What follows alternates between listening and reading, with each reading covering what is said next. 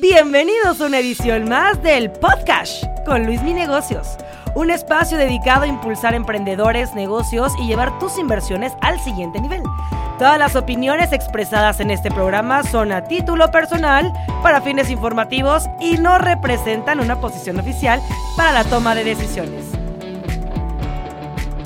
Hola a todos y bienvenidos a un episodio más de la segunda temporada del podcast con Luis Mi Negocios. Es para mí un honor y un placer tener aquí en, el podcast como invitado a Ricardo Weather. Él es eh, fundador y CEO de la empresa Justo. Muy probablemente pues los conozcamos por esos camioncitos verdes que van por toda la ciudad entregando el supermercado de manera directa, ahorrándole al consumidor tiempo, dinero, esfuerzo. Y eh, pues para mí es una empresa súper exitosa porque realmente justo hace algunos años pues no existía. Eh, apenas el e-commerce de los tradicionales centros comerciales, perdón, supermercados estaba por iniciar y nadie se imaginaría que uno de sus principales eh, competidores saldría prácticamente sin tener tiendas físicas, ¿no? Donde la gente pueda ir y hacer sus supermercados. Eh, ahora sí que ustedes fueron los locos, Ricardo, de desafiar el mercado los valientes, los que se atrevieron y los que están, pues, de alguna manera conquistando este mercado poco a poco. Entonces, Ricardo, pues para mí es un honor recibirte y eh, bienvenido, este es tu espacio. El honor es mío, muchísimas gracias por la, por la invitación y muy emocionado de poder platicar. No, el, la invitación es, es, es, un placer para mí y para todos los que nos están escuchando en estos momentos. Ricardo, quiero preguntarte, eh, ¿cómo empieza eh, Ricardo, o sea, primero, antes de entrar a justo, ¿cuál es el contexto que te hace de alguna manera decir, por aquí puede empezar algo, ¿no? O sea, ¿cuál fue tu previo a justo? Eh, ¿Tenías ya intereses de emprender algo en grande? Eh, ¿cómo, ¿Cómo es eso? Cuéntanos un poco. Oye, pues mira, te cuento un poco, yo, yo, soy ingeniero, eh, ahí empecé mi carrera enfocado más en consultoría, servicios financieros en diferentes empresas, eh, pero la realidad es que siempre me había llamado mucho la atención el emprendimiento y eh, siempre intenté poner diversas cosas desde muy tempranidad, ¿no? Eh, sobre todo cosas en Internet, pero también tuve una inmobiliaria, un broker de cripto hipotecario, un montón de cosas, ¿no? La mayoría, pues no, no, no me fue muy bien, no, no tenía dinero para, para poderlo levantar, ¿no? Y, la mentalidad en ese momento, pues era casi, casi que tenías que ser rentable desde el día uno, ¿no? Entonces, eh, eran épocas diferentes, pero así fui aprendiendo, fui aprendiendo. A la vez iba creciendo en mi carrera eh, profesional. Ok. Pasé por, por diversas instituciones. En eh, HCBC vicepresidente de estrategia para Latinoamérica. Entonces, en ese momento el banco tenía operaciones en 14 países y eso me permitió conocer eh, mucho más a fondo y a detalle las diferencias, de las similitudes entre los países de, Latinoamérica, ¿no? Okay. La economía, la forma de hacer negocio, las tendencias y demás.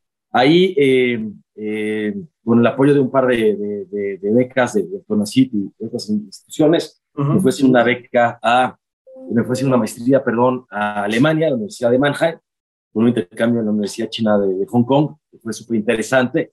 Y sobre todo lo aproveché para, para repensar lo que quería hacer, ¿no? Eh, realmente no era mi pasión, ¿no? La industria financiera tradicional, por, por llamarlo así. Eh, iba bastante bien en mi carrera, pero quería hacer una cosa diferente. Y siempre me interesó mucho la, la, tecnología, la ciencia. Mi padre es, es, investigador, el UNAM y el CONACYT, matemático. Entonces siempre me gustó muchísimo esta parte, ¿no? Siempre le ha seguido bastante. Y así es como empecé a meterme mucho más a investigar sobre el mundo del emprendimiento. Eh, ahí tuve la, universidad eh, en Alemania de conocer una empresa que se llama Rocket Internet, ¿no? Que en su momento fue el mayor venture builder de, de empresas de tecnología del mundo. eh, cuando regresé a México, empecé a, eh, trabajar por unas compañías que liderando Linio, ¿no? Linio era el que tenía. Linio era el más grande, ah. eh, pero tenía, tenía muchas más, ¿no? Easy Taxi, que a la que yo llevaba, eh, también tenía Clipos, Hello Food, tenía como 7, 8 en, en, en, en, México y sea muy interesante poder aprender, ¿no? De toda esta escalabilidad de esta tecnología.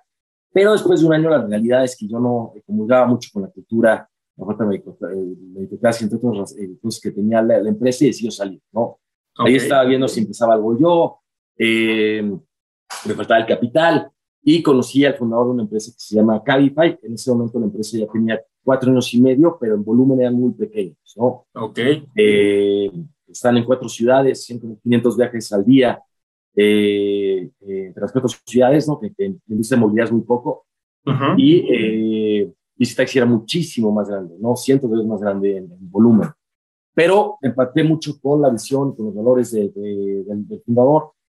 Eh, ahí entré, primero llevando a México, a los pocos meses me hicieron Head of Growth, después de ahí me tocó eh, fui muy afortunado que me tocó liderar toda la expansión de la compañía de cuatro más de 120 ciudades en 14 países en Iberoamérica como CEO de la compañía y eventualmente eh, llegué a ser el presidente global de, la compañía. Eh, fue el primer unicornio español, valorado 1.4 millones de, dólares. De hecho, fue la principal competencia de Uber por mucho tiempo, Cabify. Sí, sí, por, por mucho tiempo fue, fue la principal eh, competencia. Era, era bastante interesante porque la diferencia en capital disponible para invertir era abismal, ¿no? Es una industria con una barrera de entrada muy baja. Si tú tienes capital, rápido puedes adquirir conductores y puedes subsidiar usuarios y demás. Entonces, constantemente había eh, que ver cómo darle un poco la vuelta, había ciertas prácticas depredatorias en, en la industria, entre otro tipo de cuestiones, pero la verdad es que pude aprender muchísimo, desarrollarme y tengo grandes recuerdos de toda esa etapa, ¿no? Qué padre, Ricardo. Y ahora, ¿qué pasa? Pero me, me, asombra que das un salto radical. O sea, de estar en industria financiera, te pasas a, pues sí, tema de plataformas tecnológicas, ahí ya tiene un poco más de sentido. ¿Y cuándo fue, hace cuántos años fue cuando dijiste, vamos por justo, quién estuvo contigo en esta locura? Eh, ¿Cómo fueron esos primeros pasos? Mire, yo tenía bien claro eh, que para mí Cabify era un ciclo y que para mí es importante dentro de mi propósito eh, seguir desarrollando eh, empresas, inversión, talento en Latinoamérica. Creo que hay muchísimo talento en Latinoamérica. Hay grandes problemas para resolver aún. Es una región que por mucho tiempo eh, estuvo eh, underserved, ¿no? Eh, por la, inversión de, capital de riesgo, eh, pero ya no hay mejor momento para emprender en Latinoamérica que en este momento, ¿no? A pesar de la crisis que está viviendo, realmente hay grandes oportunidades, hay mucho talento, hay mucha pasión, y para mí eso era relevante, ¿no? Para darte un dato, no sé si sepas, pero el año pasado 15% de la, de la inversión extranjera fue inversión en startups, ¿no? Imagínate el impacto que eso representa en el desarrollo económico, pero también en el desarrollo de talento en el desarrollo de futuros emprendedores, de nuevos emprendimientos, empresarios con una nueva mentalidad de hacer las cosas, ¿no? Con, con, una visión en general también de tener un impacto positivo bien grande, ¿no? Entonces creo que eso es bien relevante, yo lo tenía claro. Cuando sentí que mi ciclo ya había acabado, en Caipay es cuando dije, bueno, eh, ya este es el momento para mí de eh, seguir la siguiente fase de, mi ciclo, ¿no? Sí, por supuesto. Y digo, yo honestamente creo que algo que valió, un, bueno, de alguna manera ha servido mucho en el ecosistema emprendedor, en el ecosistema de las startups en México, es que cada vez más los fondos de capital internacionales, principalmente provenientes de Estados Unidos, están viendo mucho más la región de América Latina. Cuando hace, estamos hablando de hace cinco o seis años, ni siquiera estabas dentro del radar. Grandes incubadoras de empresas te decían, si tú vienes desde México, es difícil que te podamos apoyar. Necesitamos que estés dentro de Estados Unidos. Entonces, creo que ahorita es un gran momento, también como lo mencionas, para las empresas latinoamericanas, porque ha habido una fuerte ola de inversiones hacia México para, o hacia Latinoamérica para ver la manera de cómo pueden eh, ir desarrollándose cada vez más sus, productos y sus servicios y las soluciones que realmente brinda un startup, como en el caso de Justo. ¿Cuáles han sido las claves, Ricardo, para que eh, pues de alguna manera ustedes hayan bajado eh, capital y, logrado pues tener ese soporte, ese respaldo de los grandes fondos para poder crecer y poder echar, pues sí, darle marcha a los, a los proyectos de, de, justo. Totalmente de acuerdo contigo. De hecho, tiene como dos años, ¿no? Que, que cambió totalmente eh, el apetito de inversión de riesgo de, no solo Estados Unidos, a nivel global, ¿no? Como los europeos, asiáticos, que, que, que eh, no solo empezaron a invertir fuertemente en, en, la región, eso también atrajo no solo talento latinoamericano, sino talento de otras regiones donde hay sistemas de emprendimiento mucho más maduros que también al venir a la región comparten su conocimiento y eso va elevando el ecosistema también, ¿no? Entonces, esa madurez es bien, bien interesante. Cuando nosotros empezamos a levantar capital, que fue hace un poquito más de, tres años, eh, nosotros cumplimos en, en, dos meses, tres años. eh, un poquito antes fue cuando empezamos a levantar capital. La realidad es que eh, fuimos bien, bien afortunados de levantar una ronda eh, bastante rápido, ¿no? Eh, con diversos fondos que, que, yo había tenido durante mi carrera el gusto de, de, de conocer. Confiaron básicamente eh, en mí como emprendedor, eh, más que per se en la idea. tenían algunas dudas, yo tampoco la tenía tan clara, para ser honesto, ¿no? Yo no vengo de la industria de consumo, yo no vengo de, de, sí. retail. Se me hizo fácil, la verdad. ¿Cómo los convenciste? ¿Qué les dijiste? Yo creo que, que o sea, bien conceptualmente, hay una gran oportunidad en industria de consumo, ¿no? Uh -huh. En Latinoamérica es una industria bien, bien concentrada en ambas partes, ¿no? No solo en el lado de, de los retailers. En México tenemos un, un, un player eh, líder de 65 billones con una concentración del mercado enorme, ¿no? Uh -huh. Por el otro lado, también la concentración eh, de productos en un grupo de CPGs es bien alta. Muchas veces no se trata eh, de la calidad del producto nada más, se trata de tener acceso y control de las cadenas de suministro. Eh, la industria de consumo me llama mucho la atención porque la industria de consumo, a final de cuentas, toca a todas las personas a través de los diversos canales de distribución, toca a toda la sociedad a través de, de esos canales, ¿no? Tiene un impacto fuerte en la economía de las familias, tiene un impacto fuerte en la alimentación de las familias. Eh, considerando, por ejemplo, que en México somos el, el, el, país número 12 en obesidad y número uno en diabetes, ¿no? Entonces, todo tipo de factores es bien relevante. Y se me hacía súper interesante la, la, la industria, yo no venía de ahí, y lo que decidimos es que queríamos, la visión de justos transformar la industria de consumo a través de la tecnología y prácticas justas, ¿no? Para nuestros justicieros, para nuestros usuarios, para nuestros proveedores, para las comunidades donde operamos, para el medio ambiente. Eh, y si queríamos lograrlo, era importante empezar por el canal principal, y ese es los supermercados, por el volumen que representan.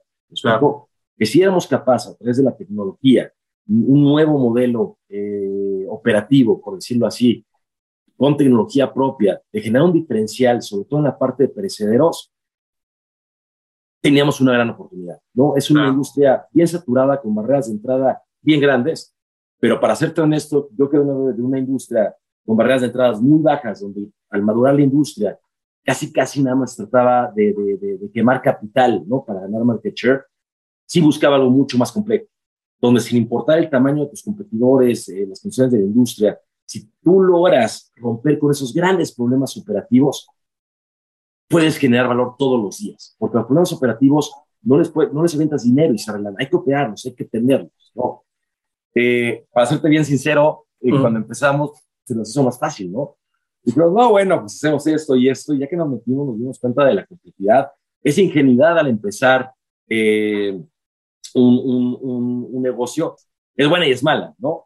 Es que fue, fue, un salto de ingenuidad muy, muy grande, porque realmente competir contra los, las cadenas gigantescas que hay, por lo menos en México, un Walmart, un Soriana, un Chedraui, ya también están muy metidos a e-commerce, entonces 100% fue una ingenuidad, tú le diste a la palabra, pero ¿qué nos motivó a hacer esa ingenuidad, no? Porque a lo mejor alguien que es más conservador dice que es una locura competirle contra estos grandes, y ustedes dijeron, me vale, vamos. Y muchos nos lo dijeron, ¿no? Desde diversos fondos de, de, de capital, personas que conocían la industria, dijeron que es imposible competirle a, a, a, los grandes, pero al final de cuentas era un salto de fe. Yo tenía totalmente fe de que podía formar un equipo mucho más talentoso que yo, que en México tenemos el talento para competir con claro. cualquier empresa a nivel global. Yo tenía esa, esa, esa convicción y, y, esa fe. Sabía que tenía que formar un equipo mucho mejor que yo. Y bien afortunadamente lo logré. El éxito de Justo no es gracias a mí, el éxito de Justo es gracias a los justicieros y justicieras. Es que son los que hacen justo, ¿no? Son los asociados, los justicieros. Sí, Suena como los Avengers, como los superhéroes. Sí, totalmente. Mira, eh, los fundadores, la realidad es que estamos sobrevaluados, ¿no? Nos tocan los flashes, nos toca la atención externa. Sí, en muchos casos eh, los fundadores son los responsables de poner esa visión, pero la realidad es que es el equipo, sobre todo el equipo ejecutivo, el que día a día transforma, rompe esos grandes retos y hace realidad esa, esa, esa visión, ¿no? no, sin duda, sin duda, sin duda, los equipos de alto desempeño que tanto leemos en libros de negocios y revistas que se dice también muy fácil, pero la realmente es que no, porque el talento es caro. O sea, el talento de tener a los mejores a tu equipo, tener a los superiores, sí es, es algo que tiene y representa una buena inversión, pero yo sí creo que es una de las, es más, no creo, estoy convencido que es la única manera de crecer y realmente ser relevante, ¿no? Totalmente de, de, de, de acuerdo contigo, es el talento, ¿no? Obviamente hay que tener una visión que haga sentido, ¿no? Porque a veces, aunque tengas el mejor equipo, si, si el modelo de negocio, si la visión no es la correcta y no hay esa voluntad de iterar y pivotear modelos de negocio, pues no vas a tener éxito, ¿no? ¿Qué, hace, normalmente, justo, ¿Qué hace justo Ricardo para traer al mejor talento? Nosotros hemos intentado, eh, por una parte, a la mayoría de, de nuestros colaboradores en todas las áreas, eh, eh, intentar a una gran parte de los justicieros que tengan acciones de la empresa, no stock options. Eso es, es, es bien relevante, es un incentivo, incentivo financiero relevante para que realmente pueda haber ese sentimiento de, de ownership. Cuando, cada vez que justo vaya teniendo éxito, también ellos pueden tangibilizar y poder tener parte de ese éxito, ¿no? Eh, y la otra que creo que es la más relevante, se trata de encontrar personas que empaticen con el propósito que realmente les emocionen el reto que están enfrentando, ¿no? Obviamente, eh, una empresa en etapas iniciales hay muchísima incertidumbre, ¿no? Y no, no hay tanta guía, al principio ni siquiera sabes bien hacia dónde tienes que ir, ¿no? Entonces te tiene que gustar ese caos, ¿no? Ordenar ese caos es parte de, del reto. Y que el propósito, los principios de la empresa y la cultura de la empresa comulgue contigo y esté alineado. Yo creo que eso es bien poderoso, ¿no? En parte de, esa mezcla de, alinear incentivos y la cultura, yo creo que es un factor de éxito, ¿no? Oye, Ricardo, ¿y cuál, cuál, cuál ha sido el cronograma de Justo? O sea, al principio, ¿cómo, arrancaron? ¿Cómo te arrancaste de, de cero? ¿Cómo, ¿Cuál fue el equipo inicial? ¿Cuántas personas fueron? ¿Cuál fue ese primer pedido que se logró? ¿Y hoy cómo están? Sí, mira, nosotros lanzamos hace un poco menos de, de, tres años en, en, Ciudad de México. Éramos alrededor de, de, 20 personas, 20 justicieros en ese momento. Ya también eh, para ese momento se han unido mis dos cofundadores, ¿no? Ricardo Martínez y, Alejandro Cisniega, que sin duda ellos han aportado mucho más valor a justo de lo que yo he aportado. Eh, y empezamos con una pequeña bodega en la colonia San Rafael. Ok. Lo que hicimos fue poner una página eh, bastante chafa, para serte sincero, ¿no? Eh, así, se empieza. Así se empieza. Sí, sí, sí. Es más, había algunos eh, desarrolladores y demás que, no estaban tan de acuerdo, decían que estaba tan chafa que ellos no se querían ver asociados a algo tan chafa, pero realmente al principio hay que sacar el piloto y lo más importante es la interacción y los primeros data points que te dan tus usuarios, ¿no? realmente es, es, es un proceso de generar hipótesis un experimento, irlo comprobando con data, y rápido, rápido, iterar, iterar, iterar, y así vas mejorando. Nosotros empezamos eh, con una página que, y, y, te entregamos al día siguiente, ¿no? No teníamos inventario, entonces veíamos las órdenes y eh, salíamos a comprarlas a diversos lugares, ¿no? Pero, pero era una locura porque te podían poner de cosas que no, no, no, no hay en todos los lugares, ¿no? Y no había límite lo que te podían pedir, ¿no? Y así fuimos aprendiendo entendiendo mejor al, al, al, al, mercado, pero realmente nos dimos cuenta que no era, que hay una complejidad de hábitos, de otro tipo de factores en tu relación que tú tienes con el supermercado, sobre todo con la parte que es eh, de, de, como se dice en inglés, de groceries, ¿no? Sí. Eh, que viene siendo despensa, frutas, verduras, carne, etc. Es el núcleo de, de los supermercados hay unos hábitos mucho más complejos. No solo se trata de producto y precio, ¿no? Las personas es, confianza, son los alimentos que tú llevas en tu casa, ¿no? Es esa costumbre de, los, de ciertos productos, de ya conocer. Eh, y, no fue fácil. Al principio la realidad es que fuimos bien afortunados levantamos el capital semilla más grande de la historia de Latinoamérica, fuimos bien, bien afortunados.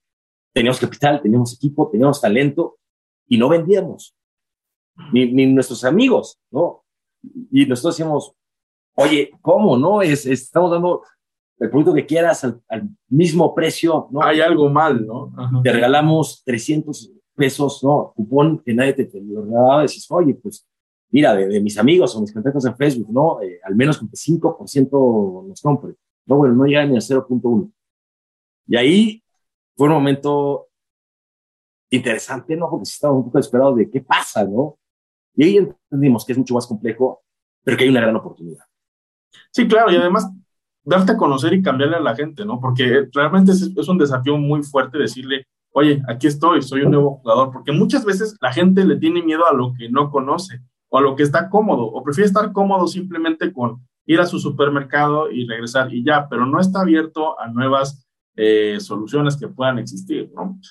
¿Qué los llevó, Ricardo, ahorita con lo que me mencionas, a realmente ya decir, ¿sabes qué? Vamos a dejar de surtirnos directamente de un supermercado, vamos a tener directamente nuestro propio eh, inventario, porque esto, pues de alguna manera, fue como un cambio muy radical ¿no? en tu modelo de negocio. Al principio, pues sí, perseguíamos un modelo como el de un tipo corner shop que vas directamente a la tienda y compras, a decir, ¿sabes qué? Vamos a armar un sistema logístico de cero, vamos a tener almacenes, vamos a tener rutas de distribución y por aquí es el camino. ¿Qué fue lo que les dijo, vamos acá? Tal vez no, no lo aclaré bien, pero nosotros siempre teníamos claro que lo que queríamos era realmente verticalizar toda la propuesta de, valor y que íbamos a fungir como un supermercado sin tiendas físicas, ¿no? Eh, empezamos sin inventario porque no sabíamos bien qué teníamos que hacer. Era solo para tener un experimento y poder obtener data de los usuarios y poder comprobar las hipótesis iniciales. Ya cuando sentíamos que más o menos entendíamos, que para serte sincero, no, no entendíamos, ¿no? Eh, ahí ya empezamos nosotros a generar inventario, ¿no? Eh, y generar toda la cadena de valor. ¿Por, ¿Por, qué hacerlo? Es evidente que es una industria bien compleja, pero nosotros creemos que hay una gran oportunidad de utilizar tecnología y data, sobre todo, para optimizar la cadena de valor en un modelo de negocios que reduce los costos, ¿no? Nosotros no tenemos unas físicas, eh, nuestros desmentados son menores, nuestra merma es, es, es del 2%, ¿me explicó? Algo bien relevante para nosotros es que... Sí, no, y muy por debajo del retail tradicional. ¿no? Cuando las mermas superan del 5% incluso. Y es, es fácil entender, ¿no? Nosotros no tenemos exhibición, ¿no? los suelos no están tocando, ¿no? Ahí el aguacate para ver si está bueno, ¿no? Eh, no rompimos la cadena de hay un montón de cosas que hacemos. Pero esto era bien importante para nosotros, porque la alimentación no solo es un problema de producción, es un problema de distribución también. Eh, muchas veces se llega a expresar hasta el 65% en la cadena eh, de, de, producción y distribución los frescos, ¿no? ¿Por qué? Porque el producto, eh, la, producirlo no tiene el calibre, el color, la forma adecuada, eh, en todos los intermediarios que existen, en el, los supermercados, con la exhibición, por un montón de factores, en la casa, y creemos que la oportunidad ahí, si verticalizamos y tenemos la data de la demanda, podemos compartir esa data para alinear mucho mejor la oferta y la demanda con los productores, sobre todo con los pequeños y medianos productores que la realidad es que no tienen visibilidad sobre la demanda, no tienen data adecuada para saber cuándo y cómo deberían eh, producir para alinear con la demanda que se espera de sus clientes, ¿no? Porque también hay muchos intermediarios, entonces se pierde esa alineación. Oye, Ricardo, y, y pregunta obligada, seguro a lo mejor hasta te la hueles, pandemia, ¿cómo les pegó a ustedes la pandemia? Porque a muchos negocios les fue maravilloso, a muchos les fue de la fregada, eh, ¿Cuál fue el principal reto que tuvieron ustedes dentro de pandemia? ¿Cómo lo capitalizaron? ¿Cómo le dieron soluciones? ¿Y cuál fue el output? ¿Cuál fue el resultado que ustedes tuvieron eh, en esto que pues realmente agitó el mundo por prácticamente dos años y contando, ¿no? Claro. Mira, eh, tiene, dos caras, ¿no? es indudable que, es una catástrofe, ¿no? A nivel mundial pero no podemos negar que, ciertas industrias, eh, por los cambios de hábito, se vieron beneficiadas. En este caso, el supermercado en línea creció muchísimo, ¿no? Millones de usuarios que por primera vez probaron el servicio, vieron los beneficios que tiene, ¿no? Beneficios desde la comodidad, practicidad, hasta el ahorro. No solo en tiempo y en gasto de gasolina transporte, lo que quieras, pero simplemente por no ir al supermercado te ahorras de, de, de, un 20 o un 25% de compras que no tenías planeadas, ¿no? ¿Cuántas veces vas tú y si te antoja esto, esas compras impulsivas, pues llega a ser 20-25%? Todo este tipo de factores, ¿no? En nuestro caso, el problema, la otra cara de, de la moneda, porque la addressable market, el mercado potencial es mucho más grande ahora, es que éramos muy nuevos, teníamos un par de meses. Claro. Entonces, no estábamos en la cabeza de nadie, ¿no? Porque nos dicen, no éramos el top of mind de nadie. Y en el caso de México, y la realidad es que cuando empezó tampoco teníamos una infraestructura lista, ¿no? Eh, el caso de México es particular porque en México hace muchos años todos los supermercados tienen su propio canal de e-commerce. Bueno o malo, eso es opinión de cada quien, ¿no? Pero lo habitual es que si tú compras en X lugar tu supermercado en la tienda física, en pandemia lo comprabas ahí. Aunado que en México no hubo eh, cuarentena obligatoria, ¿no? Que, no podías salir de, tu casa. En otros países, los supermercados no tenían su propio canal, entonces los que lo ofrecían en línea crecieron muchísimo, ¿no? Eh, en nuestro caso no, de hecho vimos un jalón en la demanda, pues cayó muy rápido. Lo bueno es que cuando, cuando cuando ese, ese jalón de demanda cayó, muchos se vino abajo, ¿no? Cuando ya habían construido infraestructura. En nuestro caso no hemos venido creciendo todos los meses. Estas son las dos partes de, de, de, ¿Y cómo ha sido ese crecimiento, Ricardo? O sea, ¿qué, ahorita en qué ciudades tienen cobertura, en qué países? Porque vi que la misión de Justo en sí es como ser el súper predilecto de, de cualquier persona a nivel Latinoamérica. O sea, que realmente alguien diga, oye, me falta esto del súper, justo.mx, y vamos a recibir el pedido en minutos o incluso hasta horas, ¿no? Ya cuando eh, las cadenas de suministro pues se regularicen, incluso este creo, me imagino que es uno de los principales retos que ustedes tienen, que la entrega sea casi, casi al instante. Entonces, Ricardo, ¿cómo fue esa expansión que han tenido en cuanto a cobertura? Claro, eh, como bien dices, la visión es el super favorito de, de Latinoamérica. Eh, es la primera parte de la visión. Después iremos a otras regiones eh, y, ¿por qué no? También que eh, ser el super favorito a nivel global, ¿no? Tenemos el talento en México y Latinoamérica. Ya estamos peleando con la empresa con más grandes, con más ventas en el mundo. Entonces, tenemos visiones grandes, ¿no? Mira, nosotros empezamos, como te digo, hace menos de, de tres años. ahorita tenemos presencia en Ciudad de México, Guadalajara, Monterrey, Puebla, Querétaro adquirimos al, al, líder en la categoría en Perú que se llama Freshmart y también tenemos operaciones en Sao Paulo, en Brasil. Ok, bueno, qué excelente. O sea, realmente sí, y yo los tengo bien en la mente porque mi vecina todos los días le llega su camionetita de justo. Eh, Buenísimo. Sí, entonces eso está bueno porque también se me hace una marca, algo de marketing súper bueno, que tengan sus camioncitos realmente rotulados y que la gente diga, eh, pues, ¿qué es esto? Y te lo juro, atrás del camioncito dice, te regalamos 300 o 400 pesos en tu primer pedido. Entonces, eso está bien porque cualquier persona que ve en el tráfico al camioncito, pues dice, oye, pues yo quiero mis 300, mis 400 pesos, que es el costo de adquisición de clientes. ¿Siguen, ¿Siguen teniendo esta oferta para todos? Sí. Sí, sí, sí. Oye, ¿y a ti no te llega justo? Sí, sí me llega, no tan seguido, pero sí me llega. Honestamente, te soy sincero, pedimos muy híbrido, eh, donde sea, y, y, te voy a decir que, o sea, eh, vamos también mucho al supermercado porque también claro. tengo un niño chiquito. Entonces, eh, como papá dices, a donde vaya, que se distraiga. Que sale peor porque luego va el niño y oye que la paleta payaso, que las papas y todo, y luego pues estás en que se las compra, no se las compro y, y, demás. De hecho, mi primer pedido justo fue así, fue con un cupón que me dieron porque dije, mm, está bien, o sea, me sale hasta más barato que ir al, al súper. Para mi sorpresa, pues me llegó muy rápido, me llegó en muy buen estado, fue un, un licor y además a mí me sorprendió. O sea, yo, yo dije, no, pues ¿cómo van a vender licores? Y pues sí, venden licores, venden de todo. ¿Qué es lo más extraño que tienen, Ricardo, dentro de, de Justo?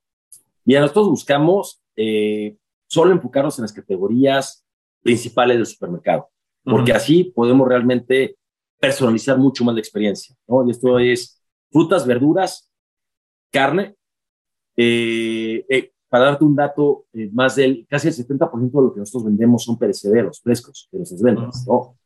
Porque si tú quieres realmente poder tener una oportunidad de conquistar el canal de industria, tienes que hacer un diferencial en los frescos. Claro. ¿Me explicó? porque eh, una Coca-Cola pues es una Coca-Cola y, la credibilidad se la da Coca-Cola, ¿no? Entonces, ahí es donde nos hemos enfocado mucho, pero también tenemos, eh, obviamente, despensa, cuidado del hogar, cuidado personal, ¿me explico? Buscamos no tener un excesivo número de productos como tal vez puede tener formatos como hypermarket, ¿no? Y demás. Nosotros buscamos personalizar y ser la mejor opción, una propuesta de valor de precios muy competitivos, una mejor calidad en los frescos y una mejor experiencia de compra en línea y habla de entrega en estas categorías principales, ¿no? En, la, en lo que compras usualmente. Ahí es donde buscamos nosotros eh, generar esa frecuencia de compra. Sí, claro, y se, y, se ha, y se ha visto, ¿no? Generalmente como eh, cada vez pues hay mucha más gama de productos dentro de las categorías de, eh, pues sí, de supermercado y que el ama de casa, que es el cliente target, sea el que de alguna manera pues eh, se, anime por comprar los productos de justo y cada vez confíe mucho más en, en esto. Ricardo, una pregunta que te quiero hacer. Para ti, ¿cuál ha sido la enseñanza o el aprendizaje a ti como persona que te ha dado justo en estos tres años de operación? O sea, ¿qué es lo que a ti, Ricardo, dices, gracias a justo soy mejor en esto, soy mejor en esto? Eh, no sé si me doy a entender con mi pregunta. Sí, totalmente. Híjole, ¿cuál es la más? Eh, he tenido un montón de, aprendizajes. Top tres, También... top tres, así de... Mm. O sea, que antes a, lo mejor puede ser un golpe de humildad yo me sentía Juan Camaré y de repente no, no sé. O sea, creo que, creo que puede definitivamente eh, uno es eh, el equipo es lo más importante y la cultura de la mano, ¿no? Eso sin duda alguna, ya, ya, ya lo pensaba, pero lo he podido realmente transformar. La segunda es que un líder debe ser el principal servidor del equipo y no al revés. El líder debe poner la visión, pero también facilitar los recursos y ver cómo puede apoyar a su equipo, ¿no?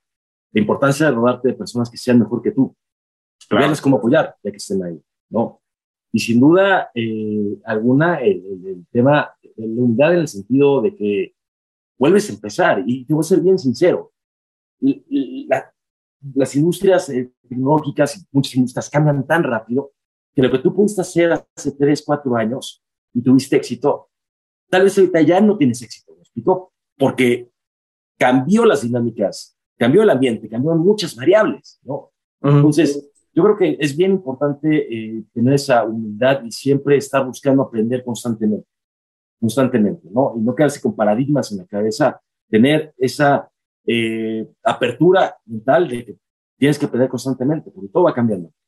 ¿Cuáles son tus principales medios de aprendizaje, Ricardo? ¿Qué te gusta hacer? A mí me gusta mucho eh, leer, ¿no? en, general.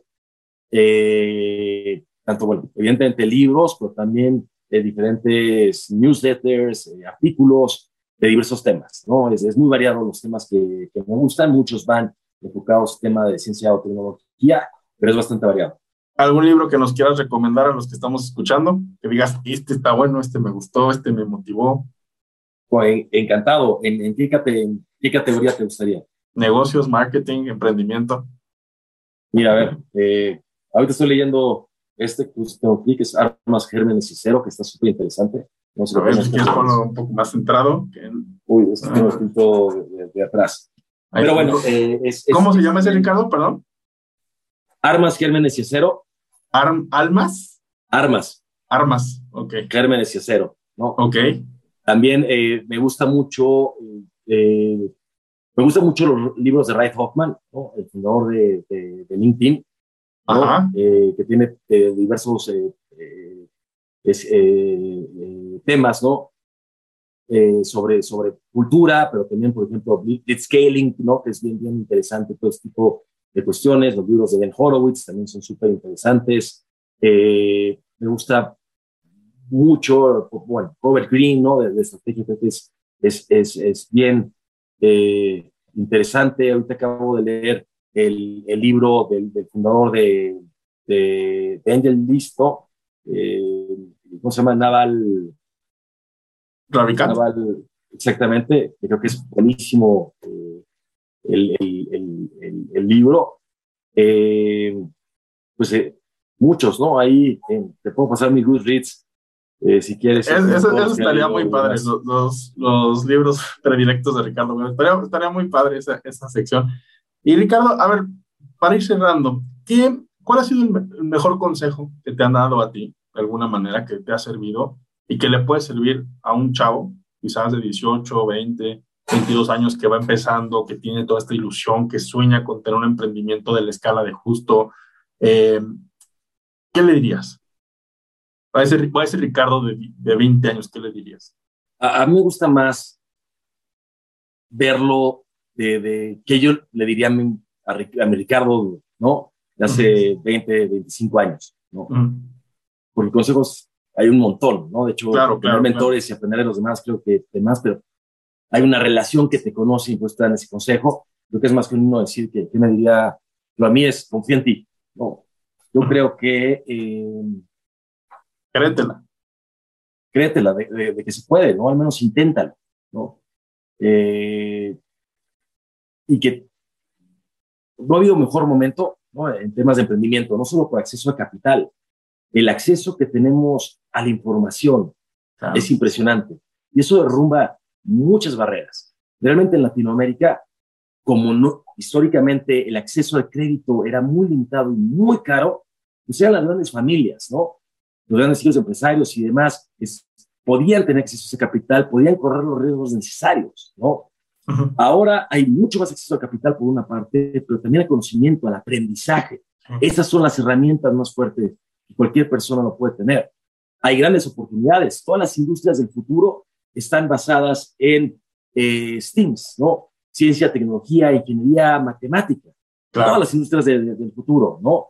Esas industrias es van a ser, son ya, ¿no? Súper bien pagadas, ¿no? Pero también te pueden abrir las puertas a eh, trabajar en otros países, en otros ambientes, ir aprendiendo. Yo creo que también está bien, eh, bien, se me olvidó la palabra, ¿no? Pero el tema de, de, ese dropout, ¿no? Esa persona que deja la universidad y emprende. Pues, estadísticamente, las personas que más éxito tienen, ¿no? Eh, son personas con alrededor de 45 años de edad, ¿no? Empiezan a aprender. Entonces, sí hay factores estadísticos para decir que la experiencia es relevante, importante, ¿no? A final de cuentas, lograr el propósito que cada quien tiene, ¿no? Y, lo único que sí he visto es, es importante en un propósito, porque es eso que en los momentos difíciles te saca adelante y te dice, vamos, ¿no? Eh, y, y, lo que sí he visto es, cada propósito es válido, eso es de cada persona, ¿no? Pero cuando solo es un incentivo financiero, es mucho más fácil que te pierdas en el camino y te pierdas la falla. Entonces, sí, que mucha gente quiere emprender nada más por hacer dinero cuando no, no tiene que haber algo de trasfondo. Totalmente, totalmente. Porque eso te alinea, ¿no? Y si tú eres genuino con eso, la, estás aumentando tus probabilidades de, éxito. Pero entender que es un maratón, que no es una carrera de 100 metros, ¿no? Obviamente, eh, el año pasado, sobre todo, eh, hubo vivimos una locura en, la inversión, en los mercados, ¿no? En evaluaciones, en el acceso al capital, ya se empieza a, normalizar y hay que tener que es a largo plazo, que puedes ir dando pasos ahí escalando, ¿no? Y entendiendo, pero que el arma es el aprendizaje. Y sí, aprendizaje constante, ¿no? Y yo digo a la comunidad siempre lo que le digo es, eh, tienes que ir a aprender mucho más de lo que te enseña la misma escuela, ¿no? Ser autodidacta, ver la manera de abrir tu mente a nuevas perspectivas, a nuevos puntos de vista, a nuevos panoramas. Y es un hilo común que ven gente como tú, Ricardo, gente que realmente ha hecho algo muy relevante en la escena de los negocios y del marketing. Y, eh, pues sí, en la escena del emprendimiento a nivel no solamente México, sino Latinoamérica, incluso global. Y pues qué buen consejo, Ricardo. La verdad es que creo que vale mucho la pena que los jóvenes crean ellos mismos, que realmente se animen, se atrevan. Eh, rescato mucho de esta plática lo que dijiste en un principio, que eh, pues te van a tachar quizá de loco, de oye, ¿cómo te atreves? Oye, no. Y pues de alguna manera tú sigues confiando, sigues creyendo y la magia es cuando sucede. Ricardo, muchísimas gracias por todo. ¿Quieres agregar algo más? Agradecerte mucho el, el tiempo, el espacio y, y el aporte que le das a, todos los mexicanos con, los consejos. No, con todo gusto, Ricardo. Y pues ya saben, si quieren su supermercado, justo.mx. eh, y muchísimas gracias por escucharnos. Muchísimas gracias.